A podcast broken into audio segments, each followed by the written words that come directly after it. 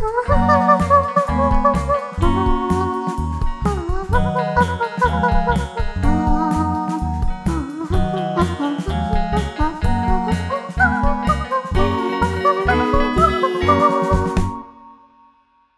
安安，欢迎收听北岸小宇宙。本节目分享另一平行宇宙里的一界龙头奇闻异事，给各位增广见闻，轻松一下。如有雷同，你就知道你并不孤单哦。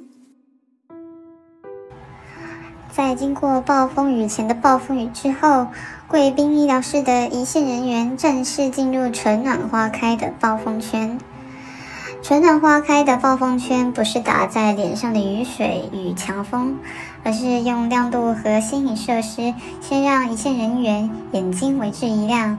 美其名空出时间给各医疗间的首长自由规划，实则借由与各场所间的距离和关房间的错觉，消磨人员的心力。首先来谈谈错觉的部分，以管窥天团及长子辈深信不疑。动吧动动，开局医疗间数提升，同时将夜班人力挪到白班时间，就可以减少人员加班数。但其实三点就开始关房间的美好样貌，只是把多开的房间缩回原本的房间数而已，所需人力还是一如往常。某房间的主治医师听到一线人员向房间成员宣布说：“关房间喽！”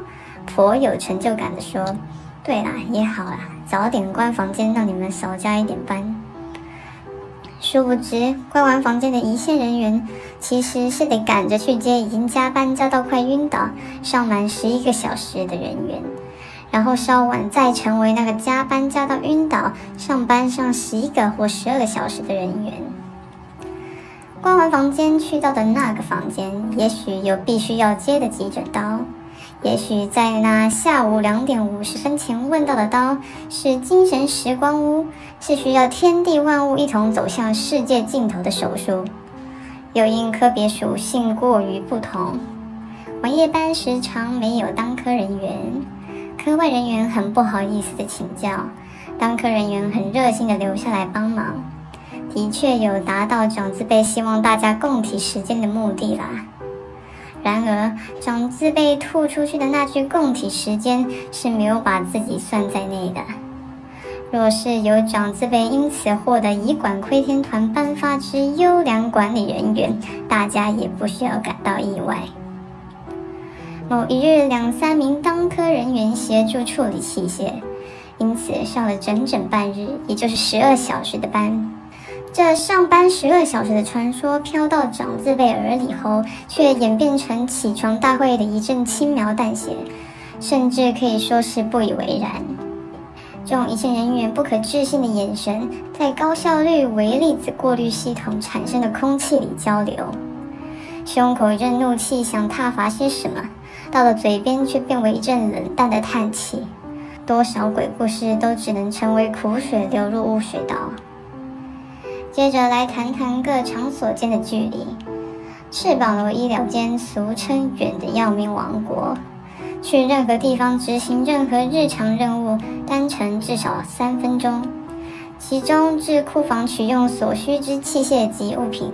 不论事前备物或临时要用，众多一线人员都表示相当恼人。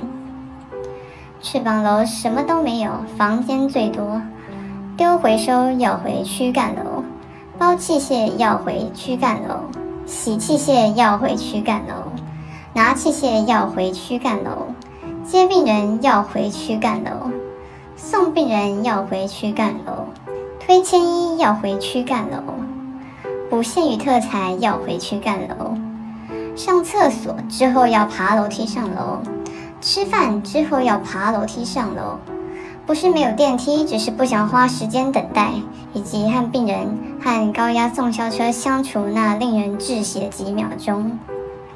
春暖花开，好多风雨隐形在表面的风光背面。